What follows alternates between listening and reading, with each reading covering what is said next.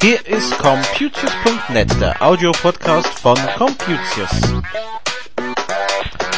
Folge 58.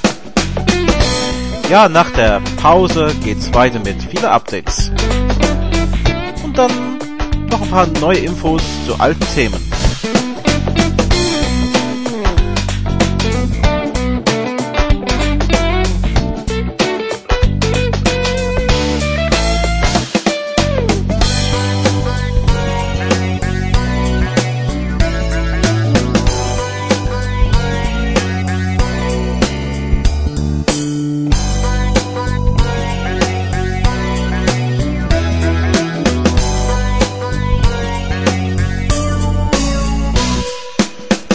Hallo und herzlich willkommen zum Computius.net am Sonntag, den 31.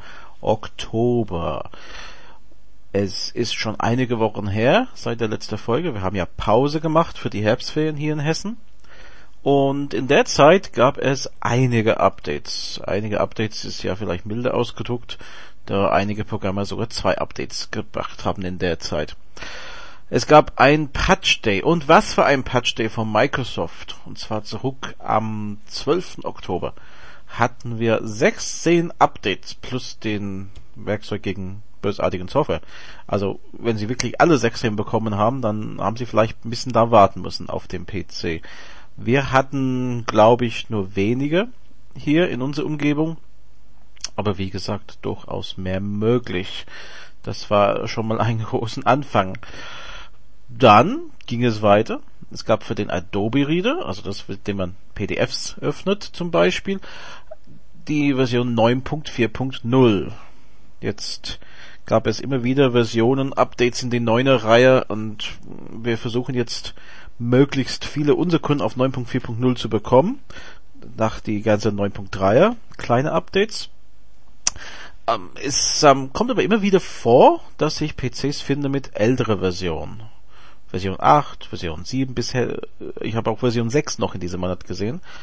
Und das ist natürlich erstmal sicherheitstechnisch, aber auch funktionstechnisch nicht unbedingt der beste Weg, sofern der PC mindestens auf Windows XP ist.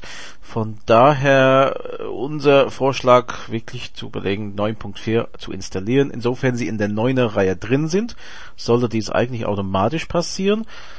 Oder zumindest nach Abfrage.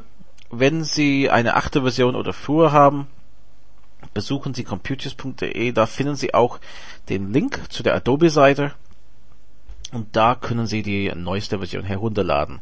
Wobei eine Sache bei der Adobe bei mir nervt, auf einige Webseiten zum Runterladen, je nachdem welche Browser, welches System, bekomme ich automatisch den McAfee Security Scanner mit installiert. Das war für ein Häkchen, der ziemlich offensichtlich war. Jetzt finde ich ihn ein bisschen mehr versteckt oben rechts und immer wieder muss ich das wieder deinstallieren, weil viele übersehen das einfach. Und dann geht der PC manchmal ein bisschen langsam, weil mit dem Virenscanner dann hakt. Auf jeden Fall bekommen die Leute was installiert, was sie nicht wollen. Also lieber Adobe, diese Option finde ich gar nicht so sinnvoll. Es tut mir leid, ich äh, halte nicht so viel davon. Ich denke, das kann man ja ruhig vorschlagen auf der Seite, aber als Standardwert gesetzt zu haben und dann auch noch die Position zu verlegen, wo man es nicht erwartet, das finde ich gar nicht so toll. Also merken Sie 940 Adobe Reader durchaus installieren, aber bitte vorsichtig sein beim Herunterladen. Gilt genauso bei Adobe Flash übrigens. Wenn Sie nach einem Update auf äh, Firefox eine neue Version machen, kommt oft die Meldung, Ihr Flash ist veraltet, bitte aktualisieren Sie. Wir sagen immer, lassen Sie das kommen. Beim Neustart kommt er sowieso von allein und aktualisiert nur den Flash. Wenn Sie auf den Link klicken, landen Sie auf einer Seite, wo durchaus wieder diesen, äh, diesen zweiten Download ungewollterweise vielleicht auf Ihrem Computer seinen Weg äh, äh, auf den Weg macht. Und wenn ich schon mal bei Firefox Updates bin, davon gab es zwei die 3.6.11 und die 3.6.12. Und es sind immer wieder Kleinigkeiten und es ist wieder, ich habe es letztes Mal gesagt, nach dem einen kommt der nächste. Diesmal scheint es aber zwei Sicherheitsupdates zu sein, nicht unbedingt eine Fehlerkorrektur schnell hinten dran. Aber dennoch, zweimal in einem Monat ein Firefox-Update finde ich relativ viel. Und als ob das nicht genug wäre, für Thunderbird gab es das auch. Thunderbird 3.1.5 und 3.1.6. Und wir informieren unsere Kunden halt immer, wenn sowas kommt, dass die, die betroffen sind. Und da war ich aber ziemlich viel am Mails schreiben, äh, in der, ja, am der 43. Woche von Oktober, so die letzte Oktoberwoche. Da war ich hier am Mail schreiben und ich glaube, einige haben da durchaus, wenn, wer alles hat, hat in diesem Monat auf jeden Fall sechs verschiedene Mails von mir bekommen zu den Themen mit den Updates. Das, ähm, muss nicht sein, dass da eine Software dann mehrere Updates hintereinander schiebt, oder?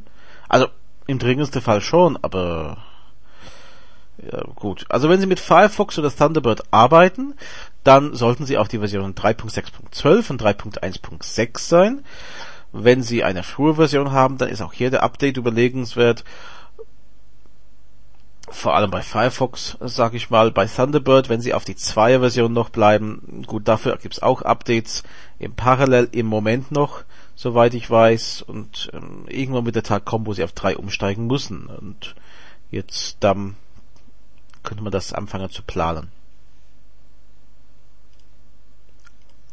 Ich habe am Anfang auch gesagt, dass es nicht nur um Updates heute geht, sondern auch eigentlich um äh, ja Folgeinformationen zu Sachen, die ich schon äh, erwähnt habe hier im Podcast. Also quasi doch Updates, wenn man so sieht.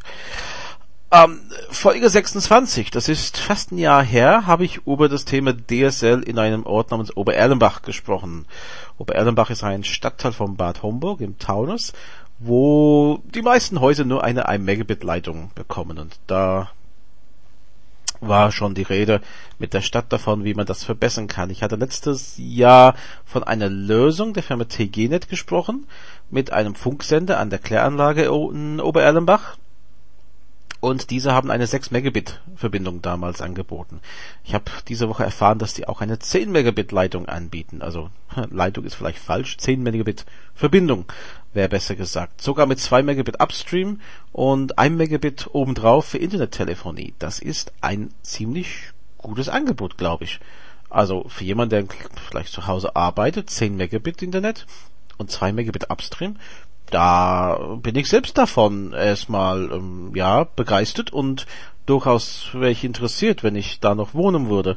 Da ich aber nicht mehr da wohne, ist es aber trotzdem für einige Kunden von mir interessant und das werde ich näher anschauen. Wenn Sie auch solche Probleme im Ort haben, also mit Internetverbindung, dass es sehr langsam ist oder gar nicht da ähm, in DSL-Geschwindigkeit, dann wäre vielleicht das auch was für Sie, mit dieser Firma Kontakt aufzunehmen, ob Sie da bei Ihnen auch helfen können. Also die, der Link zu TGNet finden Sie auf computius.de Schrägstrich Blog oder jetzt natürlich auf computius.net über den Podcast 58 Link. Äh, auch die, äh, die 26 auch.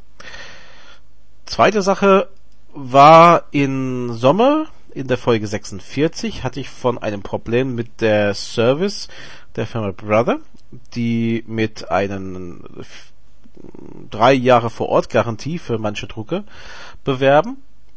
Äh, damals ging es mir darum, dass ich einen defekten oder ich glaubten defekten A3 Tintenstrahldrucker hatte vom Brother und der Helpdesk mir gesagt hat, nee, also vor Ort reparieren, tun wir nur Lesedrucke, der Vor-Ort-Garantie beim A3-Drucker bezieht nur auf die Abholung.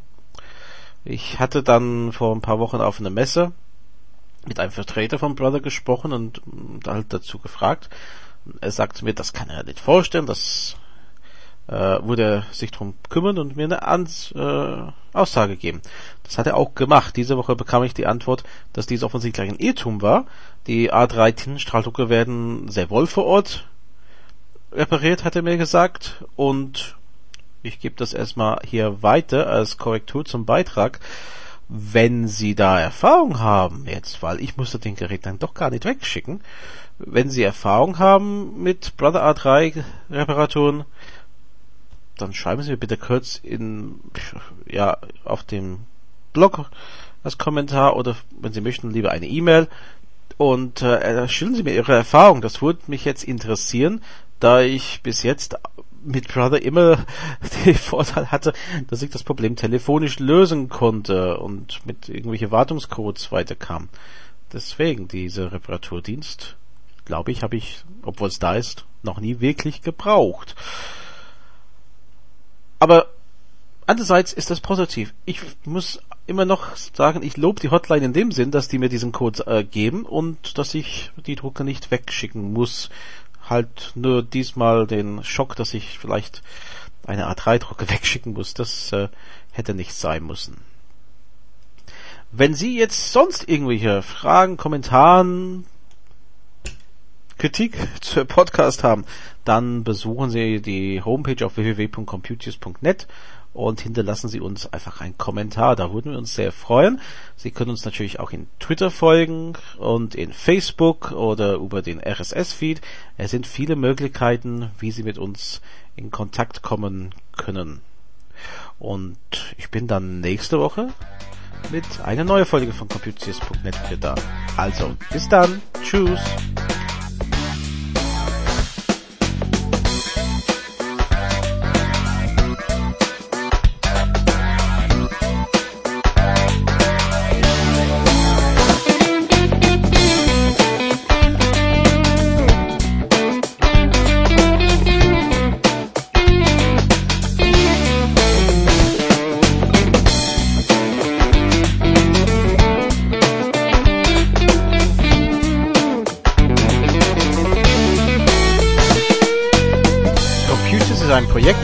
Zappenden EDV-Beratung. Verantwortlich für den Inhalt ist Graham Zappenden in 61440 Oberursel.